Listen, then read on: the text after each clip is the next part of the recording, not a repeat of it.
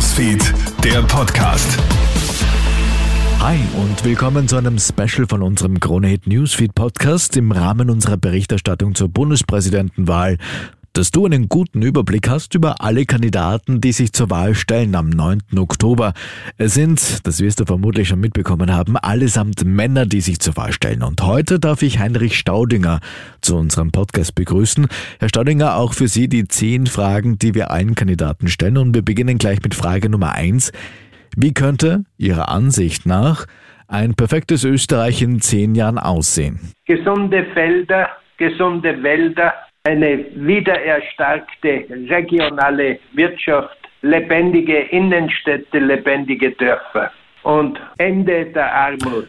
Das hat mich freuen, wenn du diese Verse von John Lennon wirklich zitieren darfst. Und zwar gehen die so: You may say I'm a dreamer, but I'm not the only one. I hope someday you will join us and the world will live as one. Meine Übersetzung heißt, mag schon sein, dass du jetzt sagst, ich sei ein Träumer. Mit diesen Träumen aber bin ich nicht allein. Und eines Tages, hoffe ich, wirst du einer von unserer Träumergruppe sein. Gut, dann haben wir Frage Nummer eins mit John Lennon beantwortet. Kommen wir zur Frage Nummer zwei. Ist es nicht längst Zeit für eine Frau an der Spitze des Staates? Ja, selbstverständlich.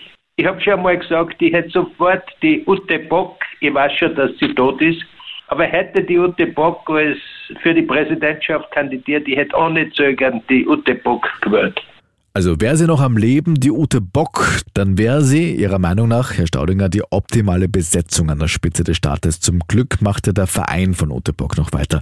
Frage Nummer drei. Sie haben ja mittlerweile einen guten Überblick über all Ihre Mitbewerber. Wenn Sie mit einem Ihrer Gegenkandidaten in eine WG ziehen müssten, wen würden Sie sich da aussuchen und wen nicht? Am ersten nur mit Bogo und am wenigsten mit Rosenkranz.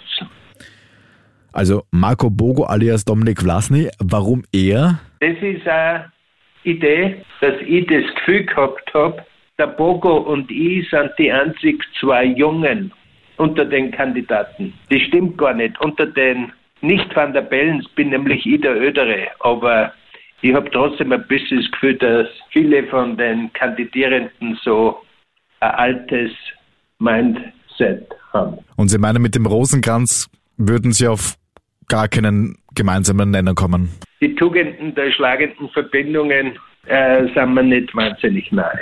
Frage 4 für unsere Krone-Hit-Community. Wie würde Sie Ihr bester Freund mit drei Worten beschreiben?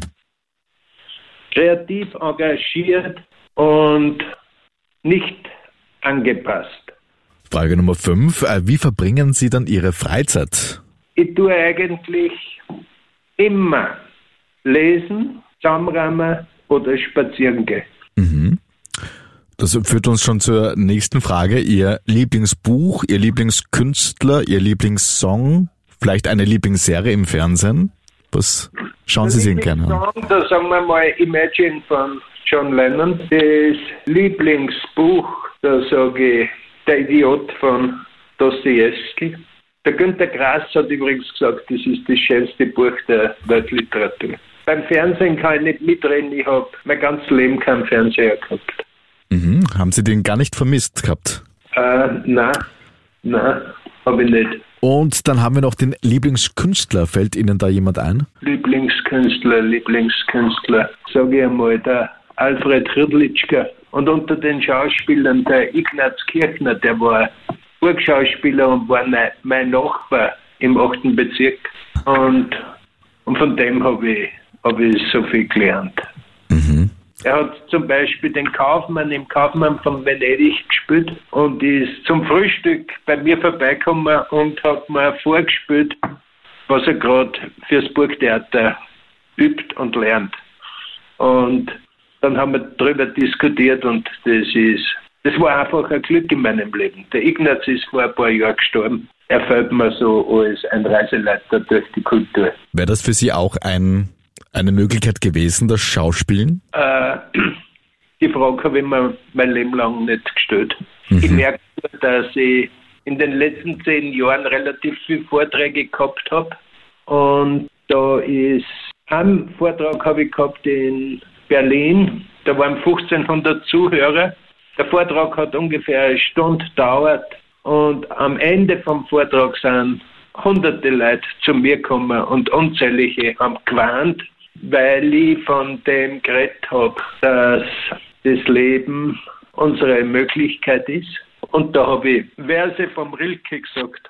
Zufälle sind die Menschen, Stimmen, Stücke, Alltage, Ängste, viele kleine Glücke, verkleidet, schon als Kinder eingemummt, als Masken mündig, als Gesicht verstummt. Und die nächste Strophen kann ich nicht und die übernächste Strophen geht so. Und wenn ich abends immer weiterginge in meinem Garten drin, ich müde bin, ich weiß, dann führen alle Wege hin zum Arsenal der ungelebten Dinge. Und für mich ist so das, und wenn ich abends immer weiterginge in meinem Garten drin, ich müde bin, das ist für mich so die Zeit vor dem Einschlafen, wo man schon müde ist, dass man die eigenen Gedanken lenkt und steuert. Und in dieser müden Phase können die Träume und die Sehnsüchte anklopfen. Und wenn ich abends immer weiterginge in meinem Garten drin, ich müde bin, ich weiß, dann führen alle Wege hin zum Arsenal der ungelebten Dinge. Und eben, da kann die Sehnsucht wieder anklopfen.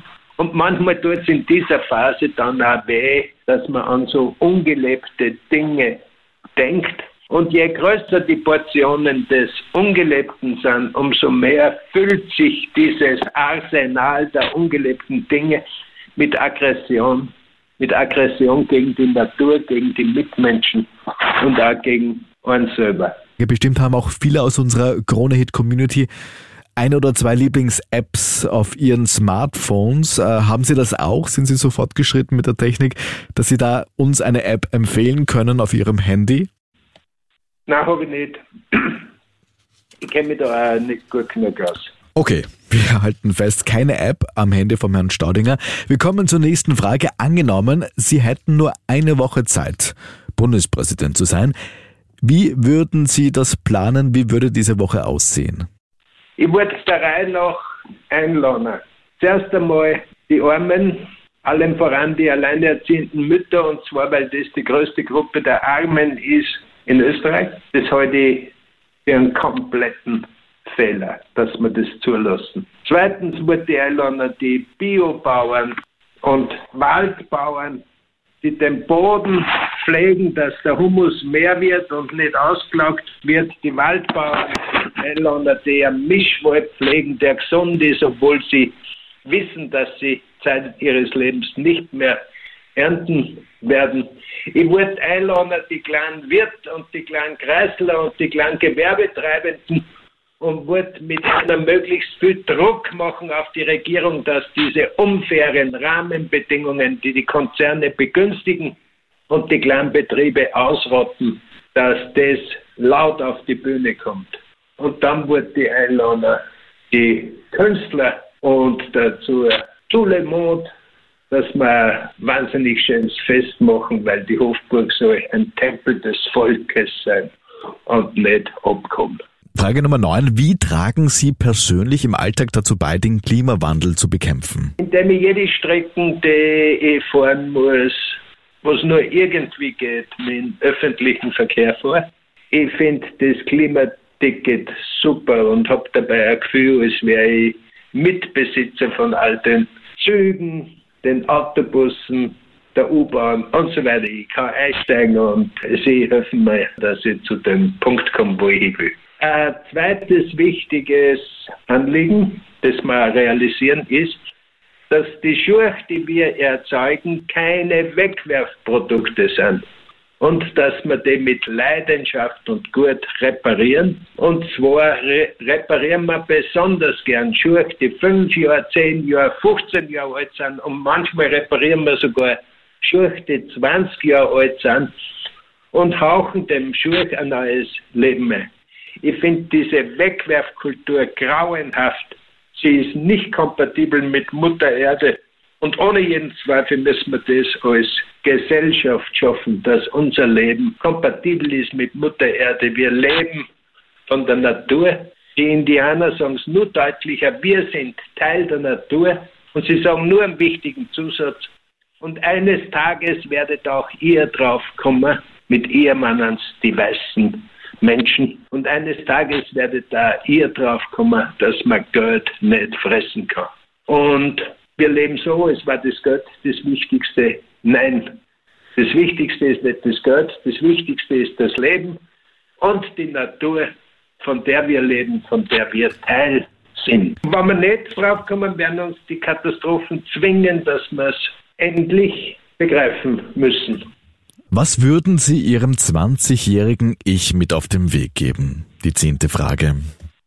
Ein Satz, den ich vom Ignaz Kirchner auswendig gelernt habe. Er stammt vom Wilhelmreich. Folge deinem Herzen, auch wenn es dich vom Pfad ängstlicher Seelen wegführt. Verhärte nicht, auch wenn dich das Leben einmal quält, denn es gilt nichts außer dieses, das Leben zu lieben. Nicht müde werden, nicht müde werden. Wieder aufstehen und, und von daheim probieren. Aber nicht den Pfad verlassen, das Leben zu lieben. Gut, vielen Dank, dass Sie sich die Zeit genommen haben. Das war das Wahlspecial von unserem Kronehit Newsfeed Podcast mit Heinrich Staudinger, einem der Kandidaten zur Bundespräsidentenwahl am 9. Oktober. Ich danke für dein Interesse. Kronehit Newsfeed, der Podcast.